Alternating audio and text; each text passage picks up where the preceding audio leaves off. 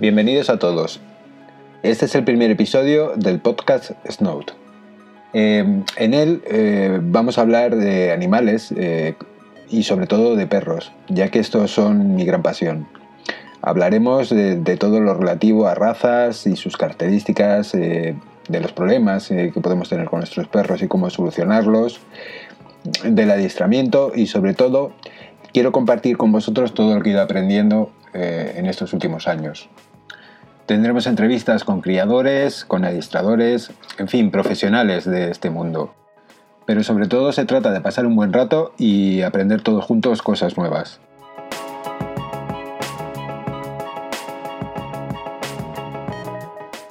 La verdad es que no se me ocurre mejor forma de empezar este nuevo proyecto que contaros eh, mi experiencia, mi propia experiencia. Y bueno, pues allí vamos.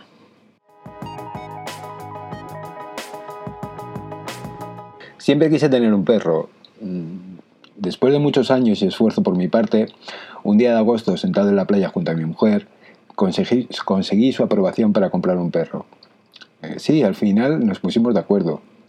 Empezamos a barajar la raza, el sexo, el nombre, bueno, todas esas cosas que ya os podéis hacer idea. Yo por mi parte empecé a buscar información por internet, en libros, en fin, hice un máster perruno un auténtico máster perruno. Recorría las tiendas de animales en busca del perro de mis sueños. Recuerdo perfectamente aquel día, 28 de diciembre de 2015, Día de los Santos Inocentes. Ese día la vi, era un cocker spaniel. Era un cachorro adorable, tenía unas grandes orejas y unos dulces ojos. Me enamoré de aquel perro al instante. Llamé a mi mujer eh, e, e hice que viniera rápido a verla. Tardó una hora y media en llegar. Mientras tanto, yo no dejé de jugar con la que iba a ser nuestra nueva compañera. Con el tiempo me he dado cuenta de que no me equivoqué. Hasta aquí eh, todo parece idílico, quiero decir. Eh, tomamos una decisión, eh, ambos, mi mujer y yo, de comprar un perro. nos pusimos de acuerdo casi en la raza, en el sexo, todo esto pero no nos podíamos hacer la idea de lo que, lo que es tener un perro, para bien y para mal, quiero decir. Está muy bien eh, leer y informarse sobre todo lo que uno compra. La teoría está muy bien, pero esto ya no solo era teoría, ahora era muy real. Teníamos una nueva compañera y, bueno, eh, como digo, en teoría eh, sabíamos lo que teníamos que hacer y cómo afrontar los problemas, cómo comportarnos, eh, en fin, todas estas cosas, ¿no?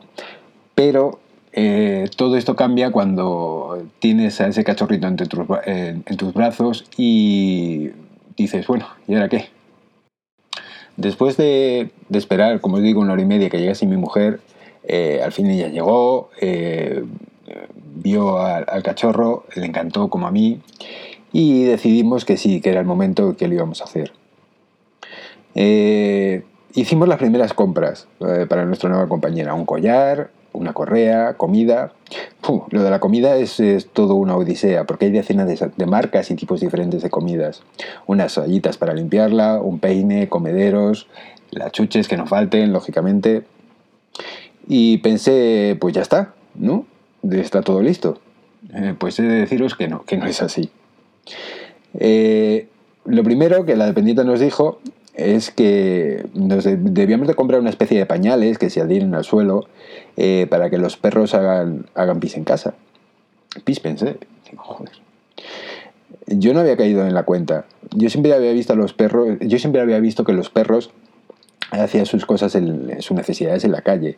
Al ser tan pequeña y faltarle alguna vacuna por poner, eh, en principio y de momento no podía salir a la calle. Bueno, después de compradas eh, eh, los empapadores, creo que se llaman, sí, empapadores se llaman eh, concretamente, pensé que al fin nos íbamos. Pues no, seguíamos sin podernos ir. ¿El por qué? El perro tiene que, ir en coche y no puede ir de cualquier forma. al ser tan pequeño, llegamos a la conclusión de que la mejor forma de llevarla era el típico transportín para perros. Bueno, pues compramos uno. Y nada, eh, al fin sí que nos podíamos ir a casa. Pero había un problema. Lo primero que teníamos que hacer era meter al pequeño cachorro en el transportín. Parece fácil, pero, pero, pero no lo fue en su momento. Al final con engaños y otras artimañas lo conseguimos. El primer viaje en coche no fue, nada, no fue muy mal. Eh, yo pensé que podía ser peor. Solo vomitó una o dos veces, creo. Lloraba y gemía. El viaje a casa, aunque en tiempo eh, fue muy corto, a mí se me hizo bastante largo. En su defensa de decir que a día de hoy está totalmente acostumbrada al coche y que le gusta mucho viajar. Pero aquel primer viaje no fue, no fue muy bueno, la verdad. Llegamos a casa, eh, abrimos la puerta del transportín y la invitamos a salir. No quería salir, supongo que tenía miedo o que el sitio era, era diferente para ella. Y bueno, me tardó unos minutos, pero al final salió. La limpiamos, limpiamos el transportín. Como os he comentado, el primer viaje en coche no fue muy bueno. Empezó y, empezó a lusquearlo todo. Paseó por el salón, eh, por la cocina, las habitaciones, por toda la casa. La verdad es que era muy extraño tener eh, un nuevo huésped en casa. Había que andar con cuidado. Se metía entre nuestros pies, nos intentaban morder los cordones, de los zapatos. en fin, era un bicho. La verdad es que, que, era un cachorro y los cachorros hacen esas cosas. No es nada, no es nada raro. Nos dijeron eh, que le diéramos de comer al llegar a casa. Después de leer eh, en, la bolsa, en la bolsa de, su comida la cantidad que teníamos que ponerle, cosa que no me pareció muy sencilla la primera vez que lo vi, por tema de gramos, tomas, no sé qué, no sé cuántos, bueno, todo este tipo de cosas, eh, pues al final, bueno, conseguimos darle de comer, le pusimos, le pusimos agua, tardó dos minutos en comerse todo, eh, yo pensé eh, que aquel pequeño animal se había quedado con un hambre espantosa, pero la prescripción de la bolsa era clara, esa era la cantidad que tenía que tomar. Y con el tiempo eh, me di cuenta de que el problema no era la cantidad, sino que el perro es que es un glotón, muy glotón. Los perros en general son muy glotones. Bueno, el paso siguiente fue coger el empapador y buscarle un sitio. ¿Vale? Eh, para que hiciese sus pises y estas cosas.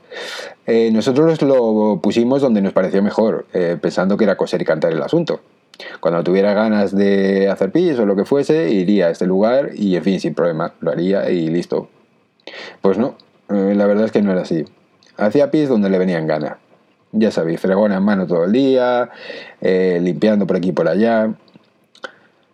En lugar de hacer pis en el pañal, se dedicaba a jugar con él, lo destrozaba, y mira que probamos cosas y todas fallamos. Quitamos el empapador, eh, pusimos unos papeles en tiras, pero aquello era aún más divertido para ella. Se escondía entre los papeles, jugaba con ellos.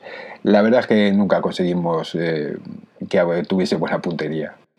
Otra de las cosas que no habíamos pensado era eh, la ubicación de la cama. Habíamos comprado una cama que fuese cómoda, que, calentita, todo este tipo de cosas, pero el sitio en concreto de la casa no lo habíamos pensado. Bueno, nos tuvimos que poner a buscar un sitio. ¿Pero dónde? ¿En la cocina? ¿En el salón? ¿En la habitación? Al ser tan pequeña decidimos poner la cama en el pasillo, cerca de la habitación donde, donde nosotros dormimos. Eh, de esta forma la tendríamos cerca y estaría más controlada. La verdad es que fue un horror por nuestra parte. Al margen de que se pasó toda la noche dando vueltas por la casa, eh, nos raspó la pintura de la pared que tenía, que tenía al lado. Era como un topo. Esa noche acabó durmiendo al pie de nuestra cama. Pasados varios días decidimos que el sitio donde dormiría sería ese. Su cama desde ese día está al pie de, al pie de la nuestra. Eh, por si no lo sabéis, los perros roncan y además roncan como, como bestias a veces. ¿eh? O sea que hay que buscar un sitio eh, donde no os moleste demasiado o si tenéis un sueño ligero a dejarla de, de vuestra cama porque no os dejarán dormir muchas veces. Lo mejor de todo viene al día siguiente. Nos levantamos y había alguien más en casa. Pues esto no había, sido, no, había sido un sueño, era muy real. Ella tenía hambre y quería comer, como es lógico. Después de comer quería jugar, después a jugar. Y luego quería dormir, pues a dormir. Eh, pero quería que la, que la cogiéramos en brazos y dormir sobre nosotros.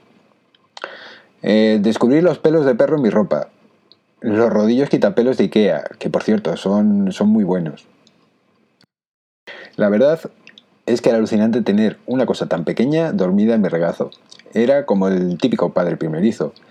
En esos primeros días no os podéis hacer eh, a la idea del tiempo que llegué a pasar con ella. Parecía que no había otra cosa que hacer. Eh, simplemente estaba el perro, eh, más perro, y las horas del día se pasaban volando. la verdad es que, recuerdo aquellos días con un cariño muy especial. Llegaron las vacunas y los veterinarios. El primer año estaba mala casi siempre. Algo le pasaba, o eso pensábamos nosotros. Aprendimos mucho sobre perros y veterinarios en ese primer año. Recuerdo que un día la encontré muy apática. Desde luego no era el perro jovial y juguetón que, eh, que nos tenía acostumbrados. Pensé que le ocurría algo y ni corto ni perezoso, me fui al, veterinario de urgencias. Bajo mi petición le hicieron análisis y otras muchas cosas. Ellos no se ponían, claro está. Eh, estaba perfectamente, pero mi bolsillo no. Al final llegamos a la conclusión de que los perros son mucho más fuertes de lo que podemos imaginar y que pocas veces están eh, malos enfermos de gravedad, afortunadamente. Un día, o el día genial, es el día de, su primer paseo. Ya tienen sus vacunas puestas, el veterinario te, eh, dice que puedes eh, sacar a la calle. Genial, pues a la calle. Vamos de paseo. Le pusimos su abrigo. recuerdo que aquel día hacía frío y nos fuimos a pasear.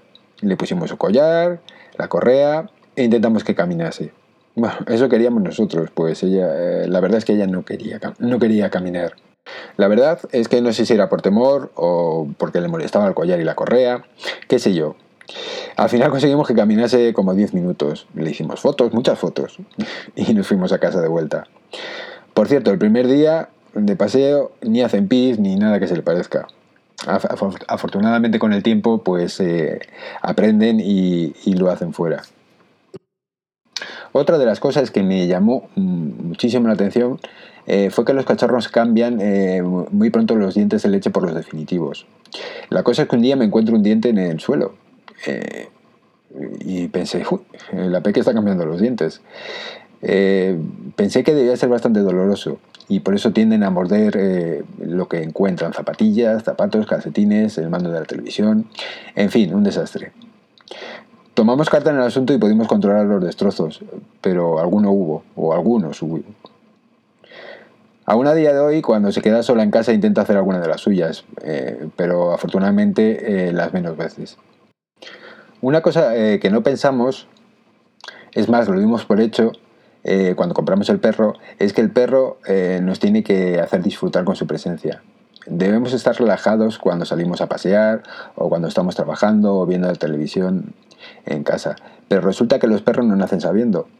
Eh, nosotros, eh, por nuestra forma de pensar, creemos que, debe ser así, pero no es cierto.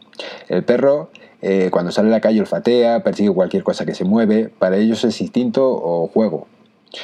Entonces es cuando nos damos cuenta de que algo no va bien. Nosotros queremos disfrutar con nuestro perro y él quiere hacer otra cosa totalmente diferente. Esto nos produce inseguridad, nos estresa y no nos deja disfrutar con nuestro perro más bien nos produce una frustración bastante grande. Eh, como casi todo en la vida, eh, todo tiene solución y nosotros afortunadamente la descubrimos pronto. Eh, con cinco meses Happy, que así se llama nuestro cocker, nuestra cocker, comenzó a asistir a clases de adiestramiento. El, el, detonante fue un día que paseando con ella salió corriendo y no había forma de que parase. Casi le atropella un coche. yo pensé que esto no podía ser. no quería que las cosas fuesen así. Nos recomendaron un adiestrador y, decidimos ir y probar. El cambio fue espectacular.